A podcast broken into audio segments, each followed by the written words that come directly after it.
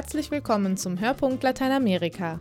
Das hier ist Folge 87 und wir haben heute folgende Themen für Sie.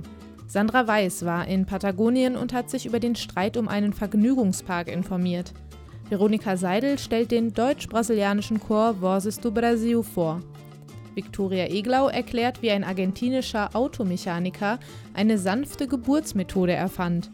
Thomas Völkner hat den chilenischen Roman Der mieseste aller Krieger gelesen und Hilde Regenita sprach mit Clemens Paffhausen von Adveniat über die Unterstützung der brasilianischen Bevölkerung während der WM.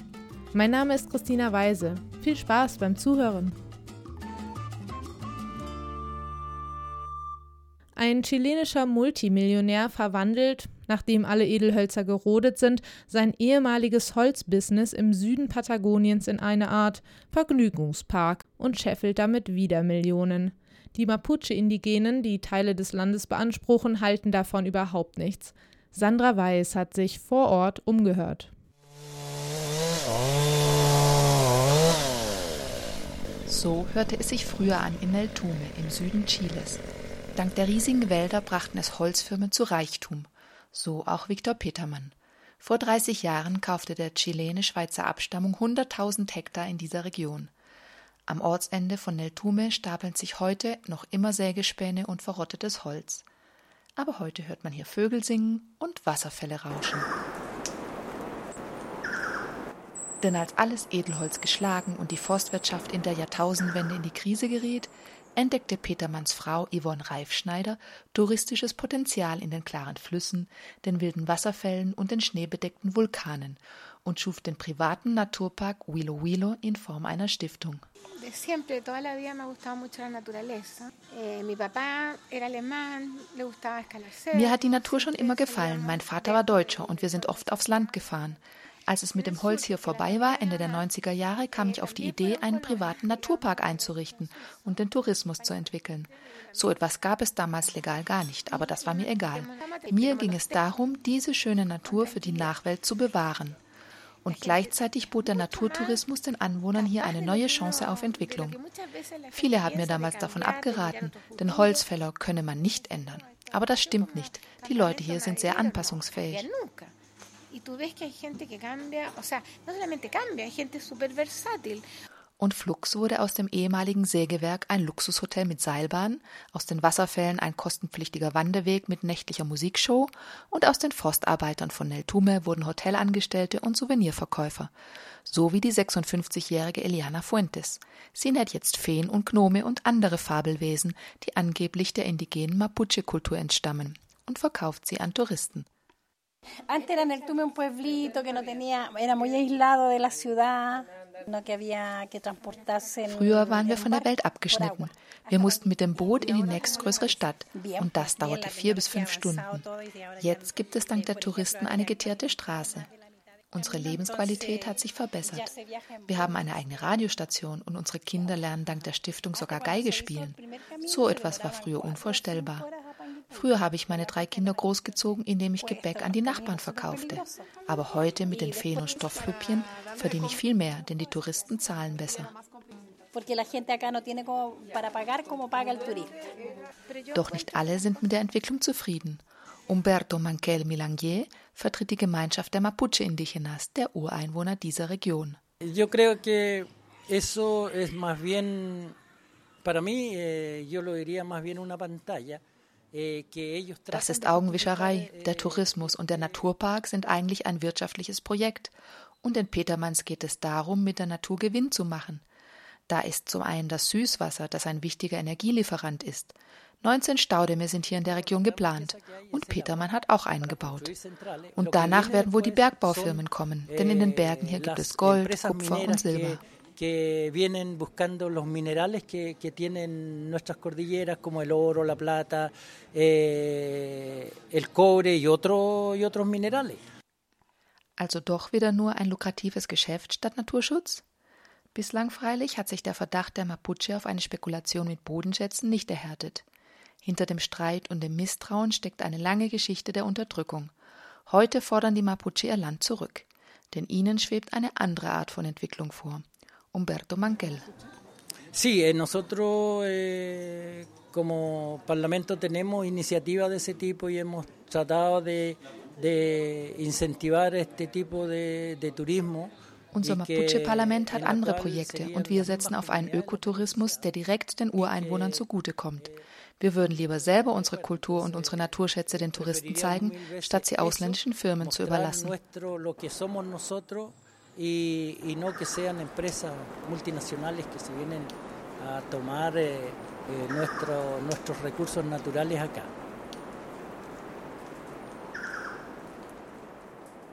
Mehr über die Mapuche erfahren Sie in unserem Online-Dossier unter blickpunkt-lateinamerika.de slash Mapuche.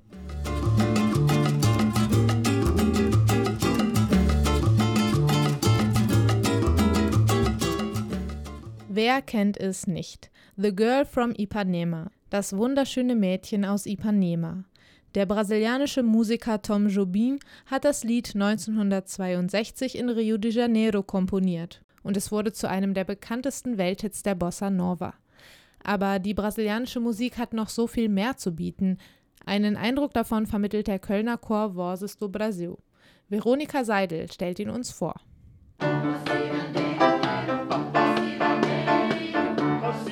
Also dieser Chor ist eine Suche nach der Heimat in Köln.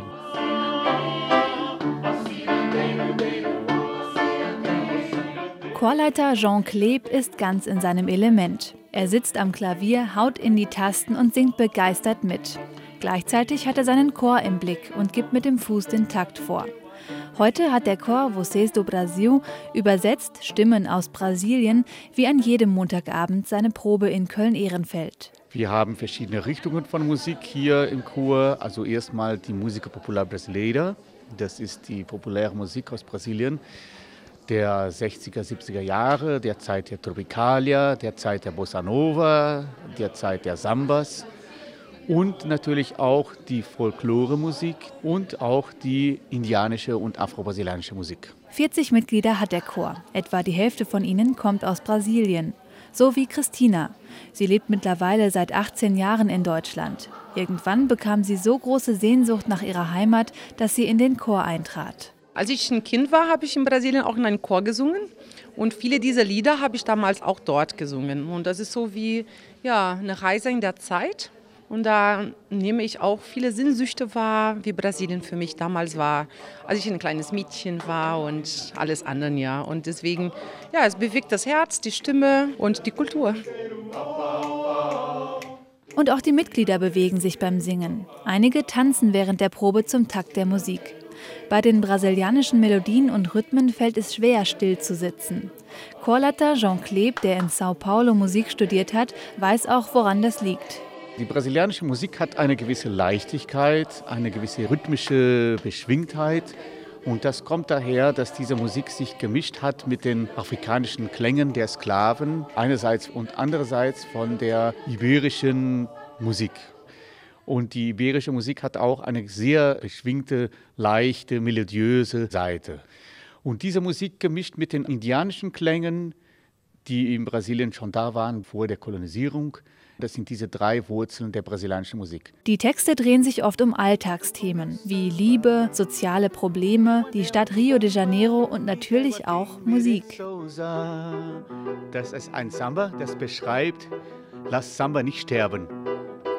Es wird für immer Samba klingen. Não deixe o samba morrer, não deixe o samba acabar. O morro foi feito de samba, de samba pra gente sambar.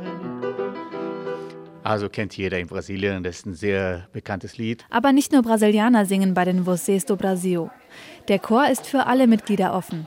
Barbara kommt aus Köln und ist seit zehn Jahren dabei.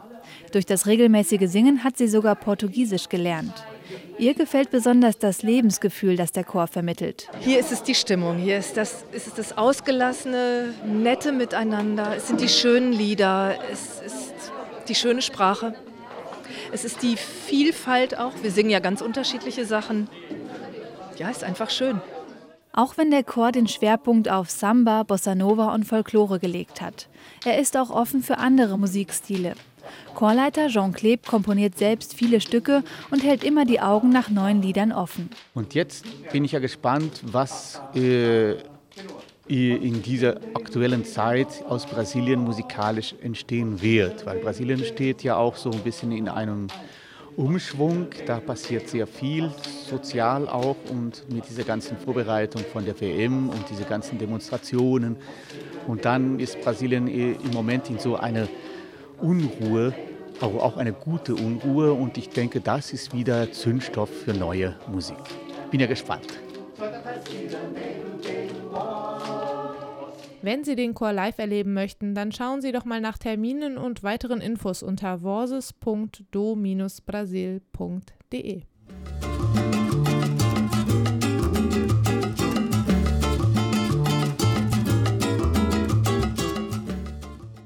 Vaginale Entbindungen können schwieriger sein als das Bergen eines Korkens aus einer leeren Flasche.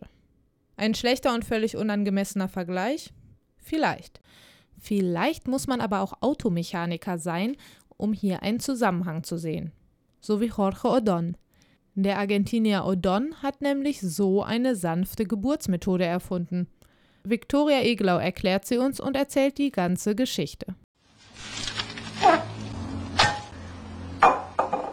Wie holt man einen Korken aus einer leeren Flasche, ohne diese zu zerbrechen? Zwei Angestellte einer argentinischen Autowerkstatt hatten den Trick im Internet gesehen und probierten ihn aus, unter den Augen ihres Chefs.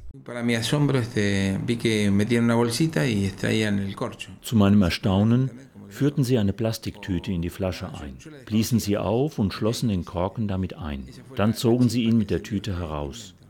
Dieser Trick hat mich zu meiner Erfindung gebracht. Es war verrückt. Ich wachte nachts auf und hatte die Idee, dass mit demselben System Geburten erleichtert werden können. Erinnert sich Jorge Odon, der Besitzer der Autowerkstatt in einem Vorort von Buenos Aires. Gut sieben Jahre später testet heute die Weltgesundheitsorganisation mit Erfolg die Erfindung des 59-Jährigen, das sogenannte Odon Device. Bei 30 Geboten in Argentinien kam das Instrument bereits zum Einsatz. Das Odon-Device ist, vereinfacht ausgedrückt, ein Schlauch aus dem elastischen Kunststoff Polyethylen, mit dem der Kopf des Babys umschlossen wird, wenn dieses im Geburtskanal feststeckt. Mit dem Schlauch kann das Baby herausgezogen werden. Der Gynäkologe Hugo Kropicki ist einer der zwei Forscher, die das Verfahren in Buenos Aires im Rahmen der WHO-Studie anwenden Als uns Jorge Odon seine Idee vorstellte, waren wir erst einmal überrascht. Aber seine Erfindung hat uns gefesselt. Sie deckt auf originelle Weise einen Bedarf. Bei 10 bis 30 Prozent der Geburten kommt es zu Komplikationen, die ärztliches Eingreifen erfordern. Am häufigsten ist, dass sich das Baby im Geburtskanal trotz des Pressens der Mutter nicht von der Stelle bewegt. Besonders wenn die Gesundheit des Kindes gefährdet ist, kann schnelles Handeln nötig sein. Immer öfter entschließen sich Ärzte dann zum Kaiserschnitt. Um die Geburt auf natürliche Weise zu beenden, existierten bisher zwei Hilfsmittel, die Zange, Fachbegriff Forceps und die Sauglocke. Gynäkologe Hugo Kropicki. Gerade in unterentwickelten Gegenden fehlt es an erfahrenen Ärzten, die Geburtszange oder Sauglocke handhaben können. Die Bedeutung des Odon-Device liegt darin, dass seine Anwendung so einfach ist und schnell gelernt werden kann. Auch scheint das Verletzungsrisiko für das Baby viel geringer als bei den anderen Instrumenten. Der Polyethylenschlauch ist ein Einwegprodukt. Um seine Erfindung zu perfektionieren, pendelte Jorge Odon in den vergangenen Jahren zwischen seiner Autowerkstatt und dem Kreissaal hin und her. Von den 30 Geboten, bei denen das Verfahren getestet wurde, verpasste er nur eine einzige. Ich wollte unbedingt mit eigenen Augen sehen, wie mein Gerät zum Einsatz kommt. Also fuhr ich zu den Geburten ins Krankenhaus und bin zum Glück nicht umgekippt. Ich war so gerührt, man hätte mich für den Vater des Babys halten können. Weil ich die Geburten genau beobachtet habe, konnte ich das Hilfsmittel mit der Zeit optimieren. Um den Schlauch in den Geburtskanal einzuführen, entwickelte Odon einen Schieber mit mehreren beweglichen Spachteln. Der Schlauch über seinem Kopf gefährdet das Baby nicht, da es im Mutterleib noch nicht atmet. Mit einer integrierten Pumpe wird er leicht aufgeblasen, eine Luftkammer entsteht. Durch Ziehen am Schlauchende kann das Baby dann herausgeholt werden, so wie der Korken mit der Tüte aus dem Innern der Flasche. Die erste Phase ihrer Studie will die WHO in diesem Jahr abschließen. Noch hundertmal soll das Odon-Device getestet werden, ausschließlich bei unkomplizierten Geburten. In Phase 2 wird das Hilfsmittel dann bei Frauen verwendet, deren Geburt tatsächlich ins Stocken geraten ist. Die Tests sollen in Argentinien und in ländlichen Gegenden Südafrikas stattfinden. Forscher Hugo Krupicki. In vielen afrikanischen Ländern kann die Verlegung einer Gebärenden in eine gut ausgestattete Klinik Tage dauern. Oft hat das den Tod des Babys oder der Mutter zur Folge. Oder diese trägt durch eine langwierige Geburt bleibende Gesundheitsschäden davon. Hola, buen día. Jorge Odon telefoniert häufig. Ärzte, Experten und Journalisten wollen mit ihm sprechen. Der Argentinier reist zu medizinischen Kongressen rund um den Globus und hat mehrere Preise erhalten. So war er 2011 einer der Gewinner des Wettbewerbs Saving Lives at Birth, Leben retten bei der Geburt, der unter anderem von der Bill and Melinda Gates Stiftung ausgeschrieben wird. Seine Autowerkstatt hat Odon inzwischen an den Sohn übergeben. Es ist sehr seltsam, was mir widerfahren ist. Mein ganzes Leben ist aus den Fugen geraten. Es kommt mir selbst vor wie ein Film.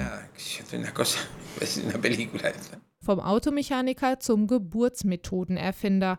Jorge Odon hat eine bahnbrechende Erfindung gemacht.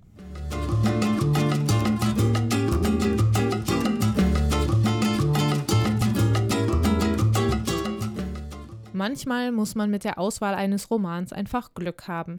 Dann nämlich, wenn die Lektüre unterhaltsam ist und man gleichzeitig etwas über ein fernes Land und das Schicksal der Menschen dort erfährt.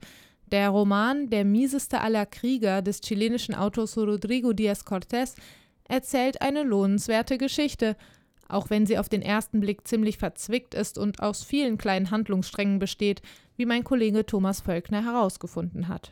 Die Geschichte könnte geradliniger, besonders ohne Sprünge zwischen den Zeitebenen erzählt werden. Das würde den Lesevorgang zunächst vereinfachen, allerdings auf Kosten von Spaß und Lesefreude.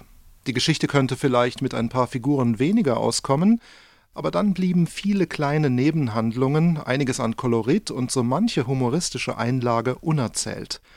Und die Geschichte könnte auf die Vermischung zwischen der Welt der Lebenden und dem Reich der Toten verzichten, das jedoch ginge gar nicht. Immerhin ist diese Aufhebung der Grenze zwischen Leben und Tod eines der Merkmale des lateinamerikanischen magischen Realismus, dessen literarische Mittel hier verwendet werden.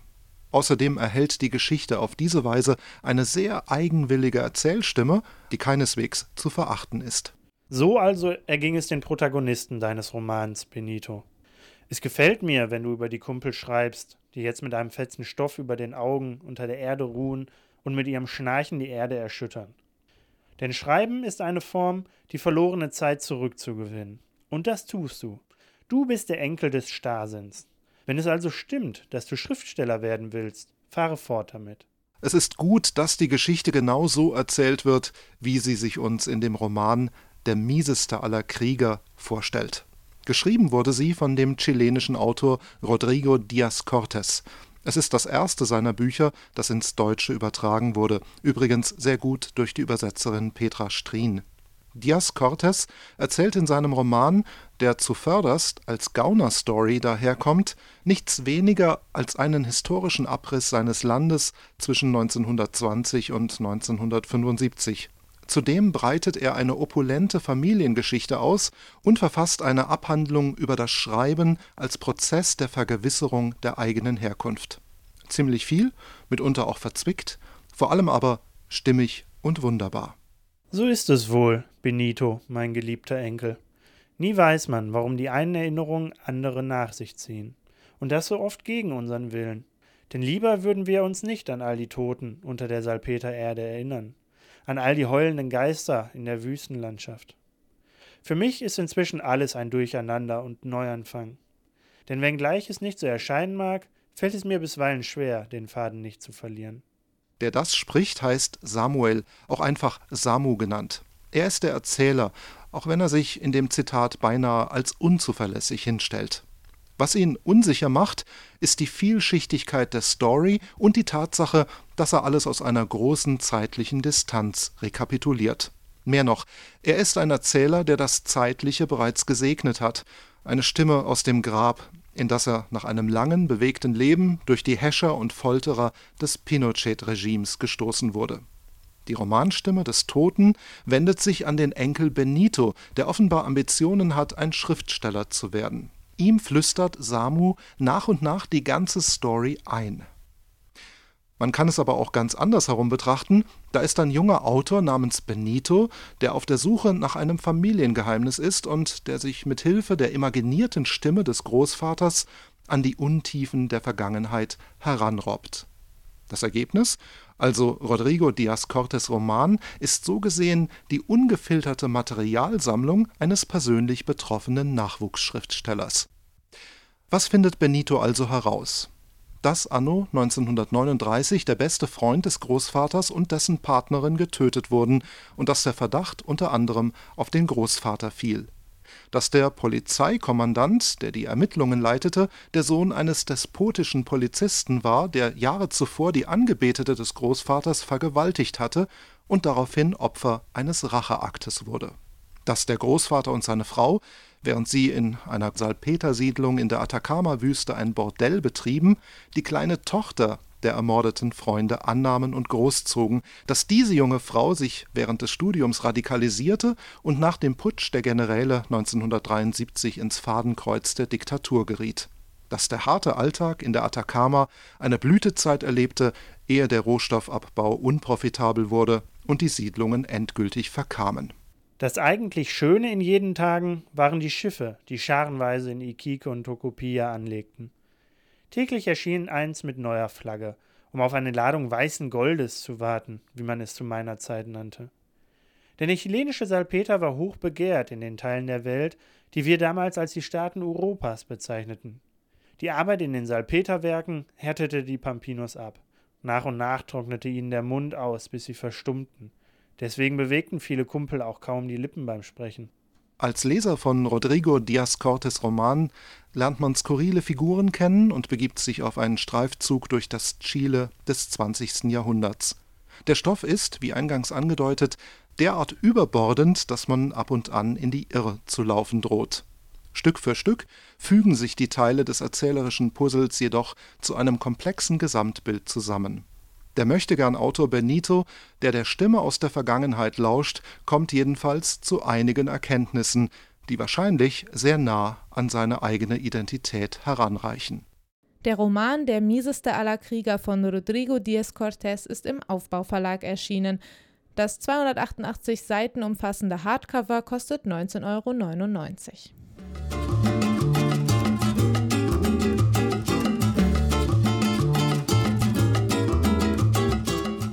Die Fußball-WM in Brasilien beginnt in sieben Wochen. Doch in dem Land herrscht nicht die Freude vor. Die Menschen fordern mehr soziale Gerechtigkeit und das katholische Hilfswerk Adveniat unterstützt sie dabei. Hilde Regeniter hat mit Clemens Paffhausen, Länderreferent bei Adveniat, gesprochen. Knapp zwei Monate noch, dann startet in Brasilien die Fußball-WM 2014. Noch sind nicht alle zwölf Stadien fertig, noch wird im ganzen großen Land kräftig gebaggert und gebaut. Was aber jetzt schon feststeht, Brasiliens Regierung lässt sich das Megasportevent viele, viele Millionen kosten. Und das wiederum, das gefällt vielen Brasilianern nicht. Sie sagen, wie kann man so viel Geld ausgeben für den Fußball, während doch in unserem Land Menschen hungern, schlechte Schulen sind, das Gesundheitssystem teilweise miserabel und uns doch von den Politikern immer wieder weiß gemacht wird, dass wir eine der führenden Wirtschaftsnationen sind.